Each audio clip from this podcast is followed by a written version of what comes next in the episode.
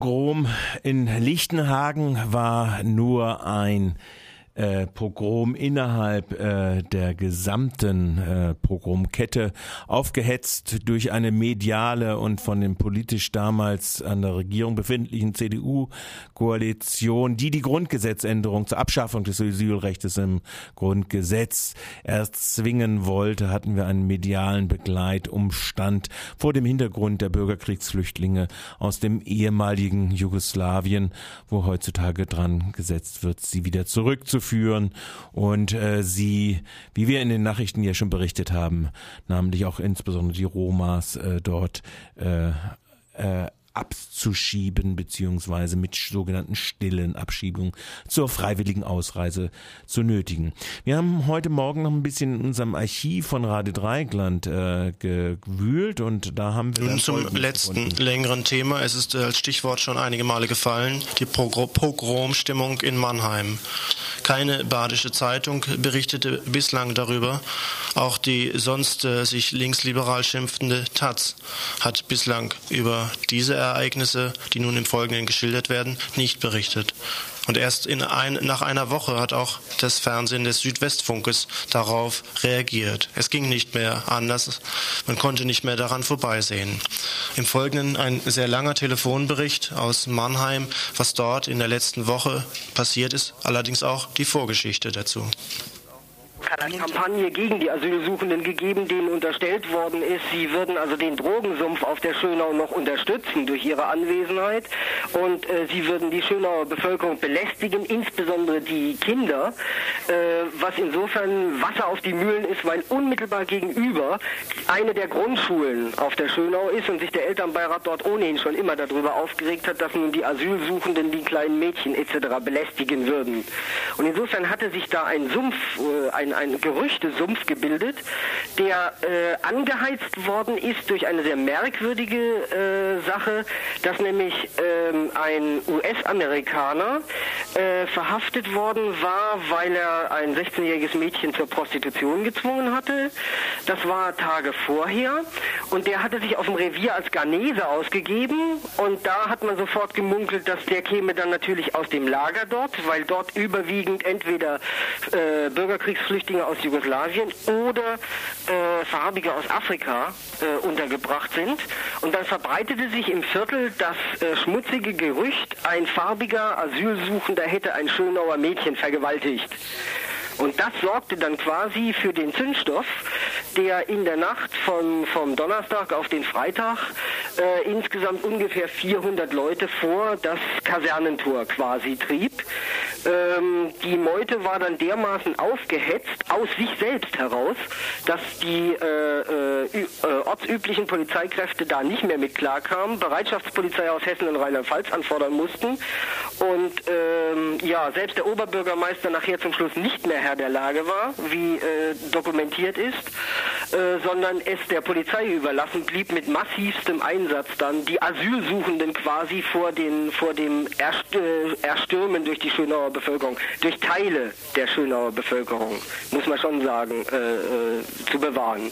Weil es in der Tat eine Zweiklassengesellschaft auf der Schönau natürlich sehr wohl gibt. Es gibt natürlich auch andere Kreise dort, das ist klar. Dieser Auflauf, der hat sich nun in den folgenden Tagen auch noch fortgesetzt und im Moment ist es wohl immer noch unklar, inwieweit also da die Kräfteverhältnisse entschieden sind. Ne? Ja, der Auflauf ist dann abgeebbt, mehr oder weniger mit äh, jeder Nacht mehr.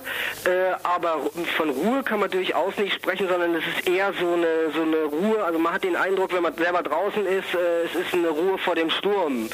Ähm, ausgelöst oder der nächste Sturm könnte beispielsweise ausgelöst werden durch weitere Feste, die irgendwo stattfinden. Es ist äh, ein, wieder ein Kleingartenfest geplant äh, des Kleintierzüchtervereins. Es ist ein Musikfest dort draußen ge äh, geplant.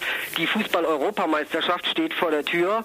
Äh, alles Ereignisse, von denen die Eingeweihten, äh, unter anderem also auch die, die Polizei, durchaus annehmen, dass dies äh, Ereignisse sein könnten, die in irgendeiner Form immer wieder dazu führen könnten, dass man im Anschluss dann daran oder in Folge äh, des jeweiligen Ausgangs dieser Veranstaltungen mal wieder vor das Tor zieht und so wieder 30, 40 stehen, stehen sofort auch wieder 300, 400 dort. Äh, das ist eine merkwürdige Mischung äh, äh aus, aus, aus äh, ähm, ja, Rassismus, Fremdenfeindlichkeit, aber auch Abenteuerlust, ähm, äh, endlich mal ernst genommen werden, weil natürlich auch die Medien da sind, weil endlich mal was los ist in dem Stadtteil, äh, von dem man ja sonst oder von dessen Bevölkerung sonst nie jemand Notiz genommen hat. Es ist Sommerzeit, die Leute sind aufgrund der beengten Wohnverhältnisse ohnehin mehr auf der Straße äh, als in den, in den Häusern und äh, ja, Sensationslust und Neugierde und so paaren sich da mit, mit purem Mackertum und, und Alkoholismus natürlich, gerade auf Seiten der wenigen äh, Redelsführer oder so.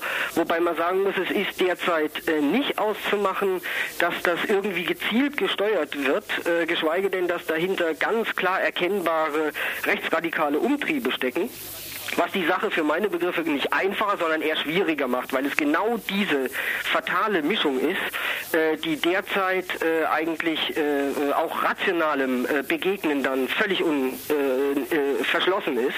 Da kommt man dann überhaupt nicht mehr bei und man kann es auch nicht mehr klar einordnen dann. Ja, das bereitet natürlich dann auch uns als als Organisationen oder Gruppen, die sich pro Asyl einsetzen, natürlich erhebliche Schwierigkeiten dann. Vielleicht zunächst vorher noch eine Frage zu der Verhaltensweise der Polizei. Die hat nun das Gelände um diese Kaserne abgeriegelt und das Kasernegelände ist noch weiter zu einem Knast quasi ausgebaut worden. Äh, das sieht jetzt also äh, schlimmer aus denn vorher. Es war ja vorher ein Kasernengelände mit allem, was dazu gehört, also ein ordentlicher Zaun mit obendrauf Stacheldraht und so und dem, dem Eingangsbereich, wie das so üblich ist. Der ist nicht geschleift worden. Im Gegenteil, der war ja hervorragend einzusetzen für die La Sammellagerkonzeption äh, von CDU und SPD.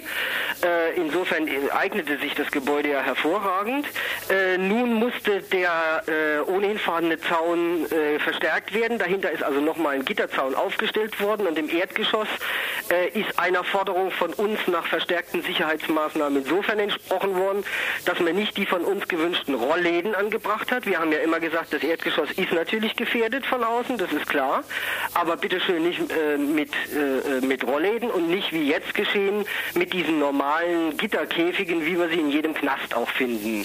Äh, dann natürlich verschärfte Eingangskontrollen, das ist klar. Und wir haben jetzt eben die pikante Situation, dass äh, eine gute Hundertschaft der Polizei Tag jede Nacht, regelmäßig jede Nacht seit Donnerstag äh, praktisch, äh, na jetzt verbliebene 60 Asylsuchende gegenüber einem Teil äh, der Schönauer Bevölkerung äh, schützen muss. Soweit ein Ausschnitt aus der Berichterstattung von Radio Dreigland am Donnerstag, dem 4. Juni 1992. Äh, am Montag, den 8.6. wurde das Thema nochmal aufgegriffen. Und soweit auch im Prinzip dieser äh, ins historische Bewusstsein nochmal reingehende äh, Beleg, dass äh, Rostock-Lichtenhagen und äh, der äh, unter anderem auch von Rechten gesteuerte Angriff auf äh, das Asylbewerberheim im Sonnenblumenhaus und auf die vietnamesischen äh, Vertragsarbeitenden dort äh, kein Einzelfall gewesen war, sondern nur ein weiterer Kulminationspunkt einer durch Medien und staatliche Organe geschürten öffentlichen Debatte zur Abschaffung des Asylrechtes in den Jahren Anfang der 90er Jahre. Ja, das war so unser heutiger Schwerpunkt im Punkt 12 zu den Themen. Äh, wir werden beide auch historischen Beiträge auf unsere Webseite nochmal stellen. Also